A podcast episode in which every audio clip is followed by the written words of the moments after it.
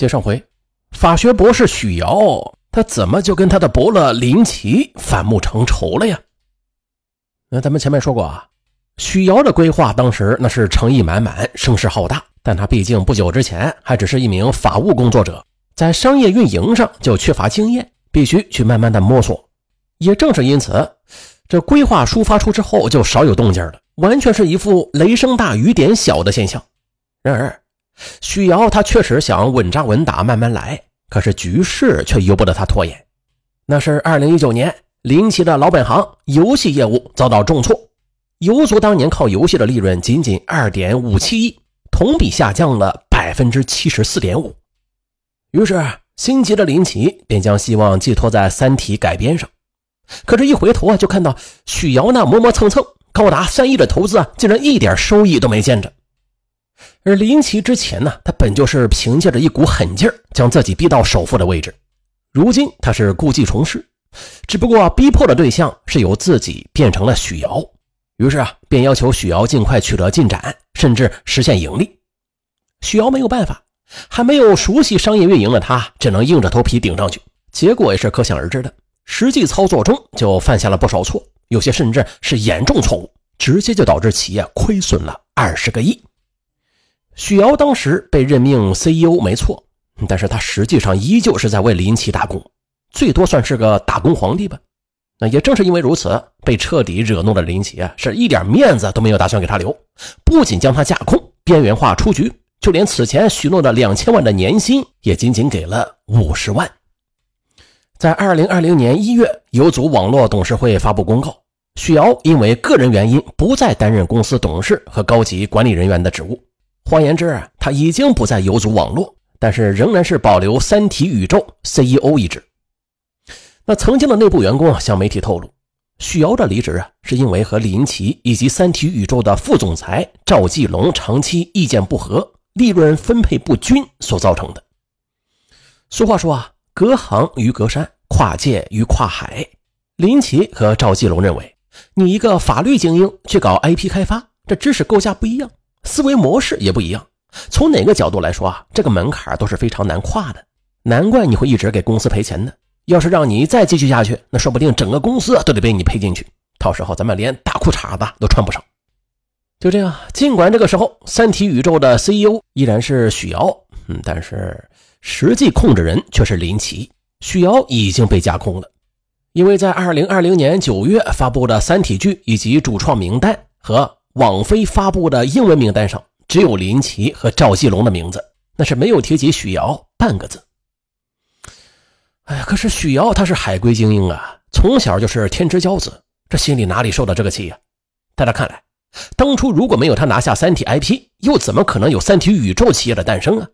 即便之后犯了错吧，那也不能抹杀他的贡献呀。可现在自己不仅没有一点股权，还要被驱逐出局，这简直就是在卸磨杀驴，羞辱自己嘛。于是啊，这个曾经的功臣，他是越想越气，杀心骤起。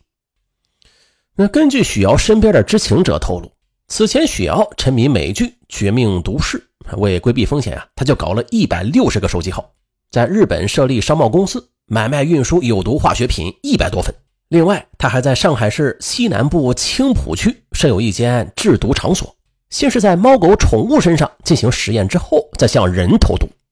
至于投毒的方法嘛，有人说啊，许瑶他向林奇的普洱茶里下了汞，但是更多的说法是，许瑶买了一瓶益生菌，把毒药就混在里边，然后将这瓶益生菌当做小礼物送给林奇。甚至还专门嘱咐秘书，让林奇每日服用一次。不过后来据报道啊，说共有三人中毒，一位是游族网络的员工，有消息称这位员工就是林奇的秘书，因为他也吃了益生菌药丸，所以就出现了中毒的症状。而另外一位则是一个高管，部分消息称那是赵继龙，其体内查出了汞含量超标近十倍。不过这两人的中毒剂量没有致命。二零二零年十二月十六日，林奇毒发，被送往医院。啊，虽然经过一个多星期的抢救吧，但是依旧是不幸去世。至于投毒的许瑶，也很快被警方给拘捕。林奇与许瑶回望两人交往的过程，从惺惺相惜到反目成仇，甚至最终不惜毒杀，一场悲剧毁掉了两个中年英才以及背后的家庭，实在是令人痛心。值得一提的是，在悲剧发生不久之前，林奇还做好了满满的近期规划，比如回母校参加聚会，去看望关押在派出所的好朋友，去谈新项目等等。然而，四人一世，只能叹一声世事无常。被抓后的许瑶一直不肯交代偷毒细节，和法律打了一辈子交道的他，他就始终坚持零口供，并且提前准备了大量的精神病鉴定，还聘请了高级律师团队。案件于二零二一年八月被上海市人民检察院受理，直到目前还是没有更新结果。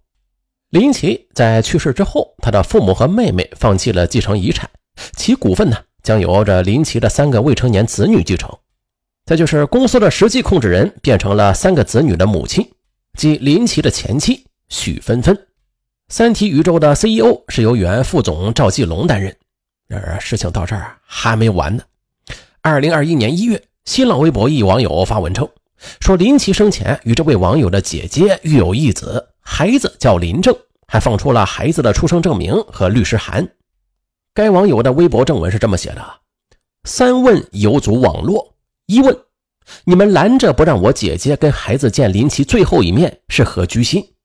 我姐姐跟林奇原计划疫情结束之后办理结婚登记，孩子刚出生不久就突逢此意外，你们不顾孩子尚待襁褓，不顾我的姐姐在普陀山跪了两天两夜为他祈福，甚至跟菩萨许愿吃素到现在，只是一味的拖着不让见面，甚至去世的消息都是再三逼问之下才告知。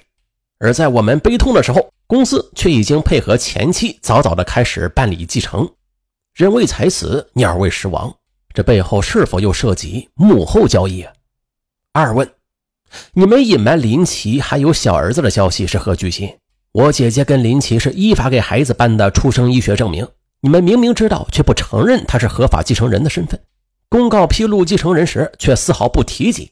并且周一收到我的律师函，当晚你们就做贼心虚，公布变更股东继承人，此行为既不要脸，还涉嫌虚假披露。监证会是否需要严查？三问：你们着急提前火化是何居心？下毒谋杀如此重大的刑事案件，凶手又是尚未认罪伏法，你们就着急了准备遗体火化？如果不是警方尸检报告需要时间，你们怎么会就此作罢呀？此番行为可疑至极。恳请警方深入调查，上海为什么会飘雪？我看你们游族要负很大的责任。嗯，该网友义正言辞地指责游族网络公司，只是游族网络似乎没有接招。那如果林正真的有继承权，那按照法律进行财产分配的话，又在林奇父母放弃继承这批 A 股遗产的前提之下，林正与其他三位婚生子女每人可分得市值约。八点六亿元的游族网络股权。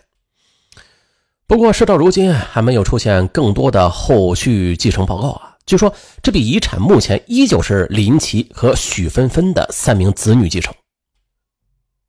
林奇公司的事情暂且告一段落，但是他本人欠下的人情债还没还完呢。那是二零二二年的十一月，一位姓胡的老商人对媒体说：“我曾经在林奇年轻的时候对他有过知遇之恩。”当年他正在创业，我与他父亲也算是故交。他当年需要资金，我投资了三千万。因为念及是他父亲的故交，也就没有让他打欠条什么的。但是当时林奇说了：“胡伯伯啊，你放心，只要我的公司上市了，我就分一半股权给你。”可结果他并没有兑现他的诺言，甚至在他成为身价上亿的大老板的时候，也没有还我借给他的钱。我公司里出现资金问题的时候啊，他都没有来拉我一把。更不要提及分我一半股权了。那林奇去世之后，胡先生父子啊就找到游族董事长许芬芬，可是得到的回复依然是拖延话术。请您放心，我和家人会酌情安排的。很多紧急情况需要处理，请您给我们一点时间。可这后来，他们就电话也不接，短信也不回了。对此，胡先生非常生气，也很失望。三体中啊有一句很著名的话：“给岁月以文明。”而林奇把这句话就作为了游族的宣传口号。然而，多年来其公司抄袭、盗用素材、虚假宣传、威胁 B 站 UP 主等事件是屡屡发生，再加上恩人反目、内斗毒杀的戏码接连上演，好家伙呀，如此文明似乎也难以带领着林奇和他的族人们走出黑暗森林吧。二零二零年八月，林奇生前，他在一场三体 IP 开发的采访中还畅想着未来呢。他说：“我想的比较多的。”就是九十岁的时候，如何跟这个世界说再见？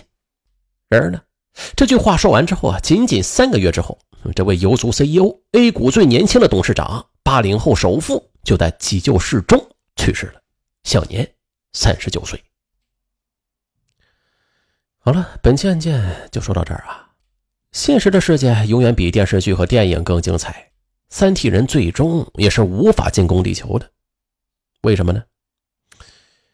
还不是因为地球人的思维太复杂了吗？